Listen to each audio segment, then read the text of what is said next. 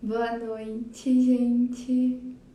Dando início a mais um Despertar com Calma, mais um estudo do Livro dos Espíritos.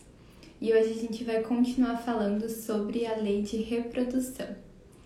Então, antes de iniciar o estudo de hoje, eu convido vocês a fecharem os olhos num momento comigo. E nesse momento de oração e de concentração, eu peço a proteção e o amparo dos nossos guias espirituais, de todos os espíritos de luz que acompanham esse estudo junto com a gente. Eu peço para que eles nos cerquem com uma bola protetora dourada da cor crística. Peço para que nós estejamos amparados e protegidos e que a gente seja levados juntos as melhores reflexões diante de cada uma das questões de hoje. Eu peço para que a gente possa emanar a energia desse estudo para todo o campo energético do Brasil, para o coração de todos os seres que aqui residem e que estão necessitando dessa luz, desse amor, desse amparo. Que assim seja. Bom, então ontem a gente deu início à lei de reprodução e hoje a gente vai dar continuidade. Ontem a gente falou então sobre a população do globo, sobre a sucessão e o aperfeiçoamento do ser humano e do corpo humano. E hoje a gente vai falar então sobre os obstáculos à reprodução. Lembrando que, como a gente já viu ontem, a lei de reprodução é uma das leis que entra dentro da lei divina, da lei natural. Então foi feita essa divisão por uma forma didática, por uma forma de deixar a lei divina mais acessível, não só para que a gente consiga compreendê-la, mas também praticá-la. Então a lei da reprodução, ela é uma dessas. E aí a gente vai falar hoje então a primeira parte sobre os obstáculos à reprodução. Então na questão 693, Kardec questiona: as leis e os costumes humanos, que têm por objetivo ocasionar obstáculos à reprodução, são contrários à lei natural? E então os espíritos respondem: tudo o que entrava a marcha da natureza é contrário à lei geral. E aí Kardec continua a questão falando o seguinte: entretanto, há espécies de seres vivos, animais e plantas cuja reprodução indefinida seria nociva a outras espécies, e o próprio homem seria logo a vítima. Comete ele um ato repreensível detendo essa reprodução? E então os espíritos respondem: Deus deu ao homem, sobre todos os seres vivos, um poder que deve usar para o bem, mas não abusar. Ele pode regrar a reprodução segundo as necessidades, mas não devem travá-la sem necessidade. A ação inteligente do homem é um contrapeso estabelecido por Deus para restabelecer o equilíbrio entre as forças da natureza. E é isso ainda que o distingue dos animais, porque o faz com o conhecimento de causa. Então, olha só que interessante sobre os obstáculos à reprodução. E eu vou direcionar isso mais especificamente para quando a gente está falando do ser humano, que eu acho que é o que mais nos interessa nessa reflexão. Então, por exemplo, quando a gente pensa sobre os métodos contraceptivos, eles seriam contrários à lei de Deus? E aí os espíritos nos respondem o seguinte: Deus deu ao homem sobre todos, né? Deus deu a nós um poder que deve ser usado para o bem. Então a gente vai ver tanto nessa quanto nas próximas questões que a gente vai estar discutindo que mais importante do que a ação em si é a intenção por trás da ação. Então, nós temos, nós conquistamos graças à ciência formas de fazer a contracepção. Para quê? Para que a gente possa sair fazendo sexo irresponsável? Claramente que não. Para que a gente possa conter é, a reprodução quando ela não é desejada quando a gente não está prontos para a paternidade, para a maternidade, mas para que a gente possa ainda assim continuar usando a nossa energia sexual com respeito, com amor e com os fins crísticos que ela deveria ter. Então, hoje em dia se vê uma banalização gigante do uso da energia sexual. E aí, quando a gente pensa em usar os métodos contraceptivos para deixar isso viável, então eu entendo que sim, são contrários à lei de Deus. Agora, dentro de um casamento, de um relacionamento ou em uma relação sexual que contém amor, contenha respeito, contenha consciência, você estar usando um método contraceptivo, então não, não é contrário à lei de Deus. E inclusive eu entendo que faz parte da lei de Deus a gente ter esse planejamento familiar. Então, receber um filho estando pronto para o desejando, isso também diz respeito à lei de Deus. Então, é, a gente está longe de entender que o Espiritismo seria contrário aos métodos contraceptivos, mas o chamado que ele nos traz é para a gente olhar com que fim os estamos usando e como estamos nos relacionando, que vão ser as próximas perguntas sobre o casamento e o celibato. Então, como estamos utilizando a nossa energia sexual?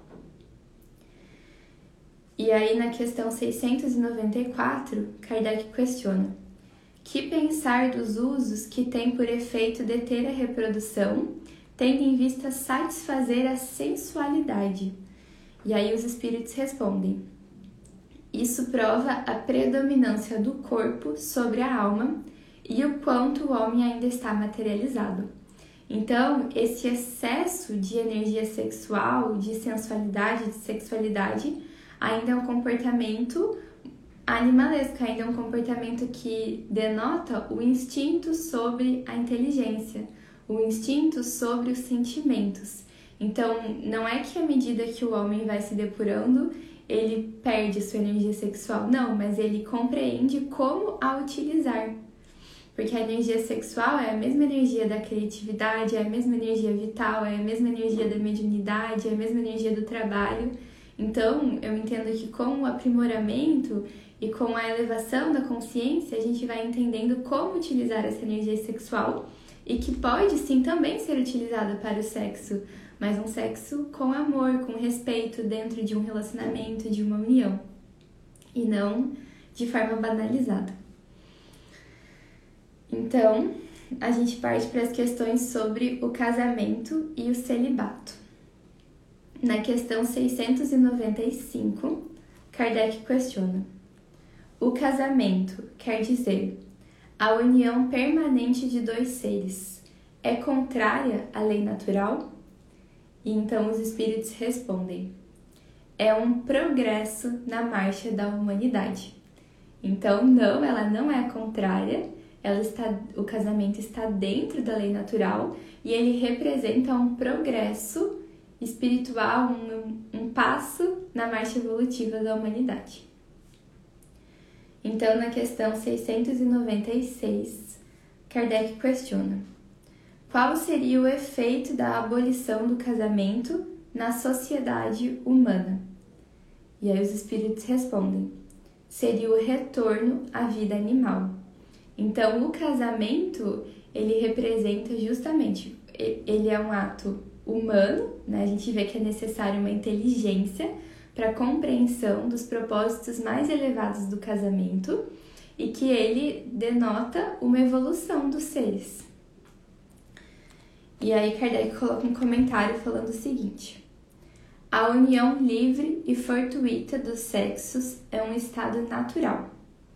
O casamento é um dos primeiros atos de progresso das sociedades humanas, porque ele estabelece a solidariedade fraternal e se encontra entre todos os povos, ainda que em condições diversas. A abolição do casamento seria o retorno à infância da humanidade e colocaria o homem abaixo mesmo de certos animais que lhe dão o exemplo de uniões constantes. Então a gente já vê em alguns grupos de animais o casamento e a gente vê que da evolução do homem primitivo, que ainda aonde predominavam os instintos, para o homem mais evoluído, onde predomina a inteligência, onde predominam os sentimentos, nessa passagem surgiu o casamento. E aí eu trouxe para a gente ler juntos um trecho do ESD, que é o Estudo Sistematizado da Doutrina Espírita, falando sobre o casamento. E aí eles falam o seguinte. Deixa eu achar. Aqui, perdão. o casamento não é, pois, somente um contrato de compromisso jurídico, mas muito mais um contrato espiritual de consciência para consciência, de coração para coração, onde surgem compromissos mútuos, materiais afetivos, compromissos mútuos, materiais, afetivos, morais, espirituais e kármicos, determinando responsabilidades intransferíveis de apoio mútuo. A responsabilidade conjugal não se resume simplesmente em adquirir um título de mulher e de marido, de mãe e de pai, mas muito mais o desenvolvimento da compreensão precisa, do desejo sincero e do esforço constante para cumprir da melhor maneira possível os compromissos individuais, visando a um fim único, que é a sustentação da união para a felicidade mútua dos cônjuges e, consequentemente, dos filhos. Então, olha que lindo! E aí eu penso, né? Quantos dos casamentos, quanto das pessoas que se casam têm a compreensão e tem a responsabilidade e a consciência de que o casamento representa tudo isso. Então, não simplesmente um contrato judicial, mas sim uma união de consciência para consciência, de coração para coração e que coloca responsabilidades muito além do mundo material. Então, responsabilidades emocionais, responsabilidades kármicas e que tem um fim que é a evolução dos seres individualmente, mas em união, em fraternidade. E o casamento ele faz parte dessa lei da interdependência que existe entre os seres. Então nós necessitamos uns dos outros para o caminho da evolução, para o caminho de ascensão. Ele é individual, mas ao mesmo tempo ele é coletivo. Então, na questão 697, Kardec questiona: a indissolubilidade absoluta do casamento está na lei natural ou somente na lei humana? E então os espíritos respondem: é uma lei humana muito contrária à lei natural, mas os homens podem mudar suas leis. Só as da natureza são imutáveis. Então, essa questão de não poder se separar é uma lei humana e não uma lei divina. E as leis humanas mudam, porque as leis humanas, assim como nós humanos, são perfeitas. Diferente das leis de Deus, que são eternas e que são perfeitas.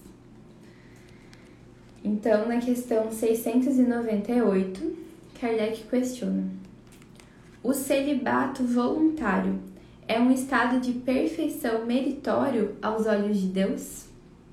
Então, a gente já estudou sobre o casamento já vimos que o casamento, como ele deve ser, ele está na lei divina.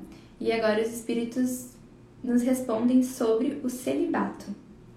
E eles respondem o seguinte: sobre se o celibato é um estado de perfeição meritório aos olhos de Deus. Não.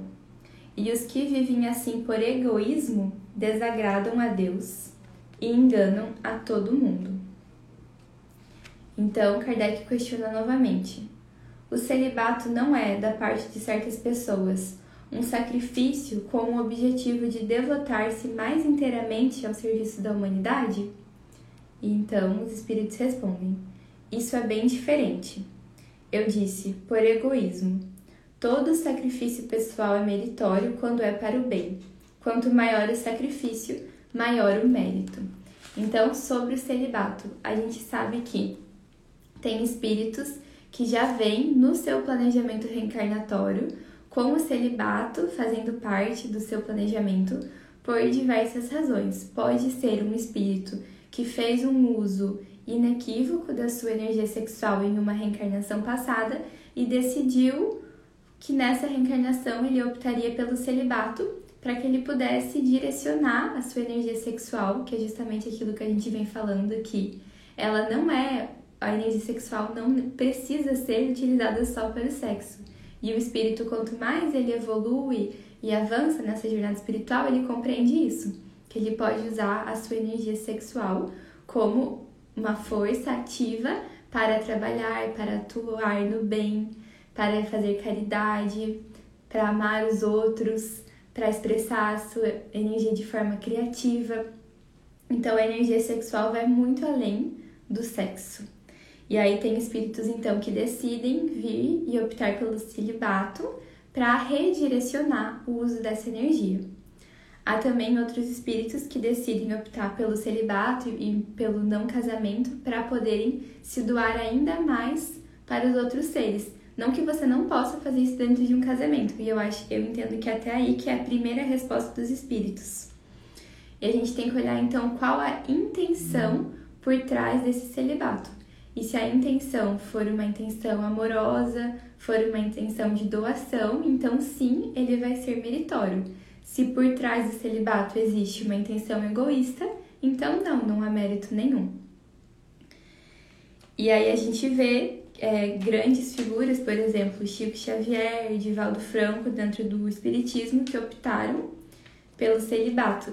E para quem ainda não assistiu o filme do Divaldo Franco, que eu recomendo muitíssimo, é um dos filmes mais lindos de todos, na minha percepção, é, tem um trecho em que o Divaldo ele fala que ele gostaria de casar e ter filhos. E aí a Joana fala que não, que nessa reencarnação ele não teria, que isso não estava no planejamento reencarnatório dele e que ele veio para ser um celibatário e para fazer toda a missão que ele conseguiu fazer aqui no planeta Terra, né? Então é bem interessante assistir essa cena e aí a gente começa a compreender a questão do planejamento e a questão de que muitas das coisas que acontecem e vão contra a nossa vontade ou contra o senso comum, na verdade, elas estão dentro e fluindo de um propósito muito maior. E aí Kardec coloca um comentário falando o seguinte: Deus não pode se contradizer nem achar mal o que fez. Não pode ver mérito na violação de sua lei. Mas se o celibato por si mesmo não é um estado meritório, o mesmo não ocorre quando constitui, pela renúncia às alegrias da família, um sacrifício feito em proveito da humanidade. Todo sacrifício pessoal com o objetivo do bem e sem dissimulação do egoísmo eleva o homem acima da sua condição material. Então, pode sim ser um ato muito meritório, mas ele não necessariamente está ligado a ter mais ou menos evolução espiritual. Então, isso é legal quando a gente começa a estudar a doutrina espírita e a gente começa a entender que, por exemplo, não é porque você tem a mediunidade mais desenvolvida que você é mais ou menos evoluído. Não é porque você escolhe pelo celibatário, por ser celibatário, que você é mais ou menos evoluído. Então, conta muito mais a intenção, conta muito mais como você vai usar as faculdades que você recebeu, como você vai usar as suas energias, quanto amor existe por trás dos seus atos do que o fato em si, né? E aí, por fim, para a gente terminar essa parte da lei de reprodução, a gente vai falar sobre a poligamia. Então, na questão 700, Kardec questiona: a igualdade numérica que mais ou menos existe entre os sexos é um índice de proporção segundo o qual eles devem estar unidos? Então os espíritos respondem sim, porque tudo tem um fim na natureza. E então, na questão 701, Kardec questiona: qual das duas, a poligamia ou a monogamia, está mais conforme à lei natural? E então os espíritos respondem: A poligamia é uma lei humana, cuja abolição marca um progresso social. O casamento, segundo os objetivos de Deus, deve ser fundado sobre a afeição dos seres que se unem. Com a poligamia não há afeição real, mas sensualidade. E aí Kardec coloca um comentário falando o seguinte: Se a poligamia fosse segundo a lei natural, ela deveria poder ser universal, o que seria materialmente impossível, vista a igualdade numérica dos sexos.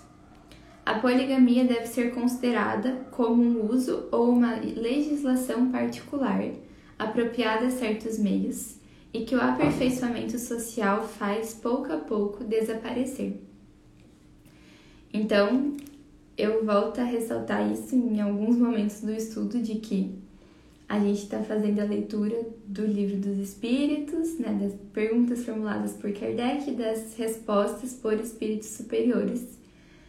A gente não precisa concordar com tudo que está aqui, é apenas um grupo de estudo, mas a, a informação que os espíritos nos trazem é que a monogamia quando dentro dos modelos que a gente leu juntos, né, de sendo um compromisso entre consciência e consciência, coração e coração, ela estaria conforme a lei divina e ela representaria esse progresso da humanidade.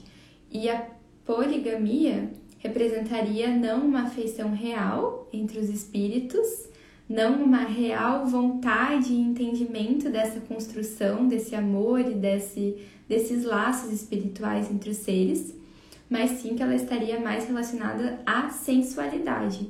Então, mais relacionada ainda a esse instinto sexual que seria cada vez mais deixado de lado com o desenvolvimento dos sentimentos mais puros e de um maior desenvolvimento moral do espírito.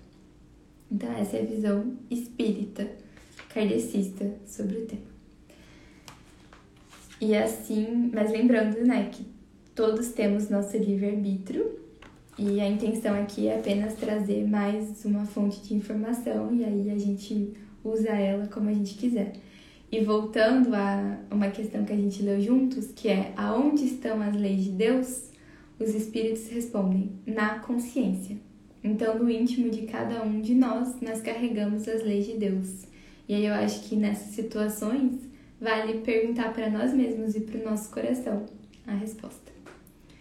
Então, assim a gente encerra mais um estudo juntos. Eu agradeço a espiritualidade amiga que esteve presente com a gente e agradeço a todos que estão aqui também. Então, um beijo, gente, e até quinta, porque amanhã não teremos estudo, tá bom? Peace.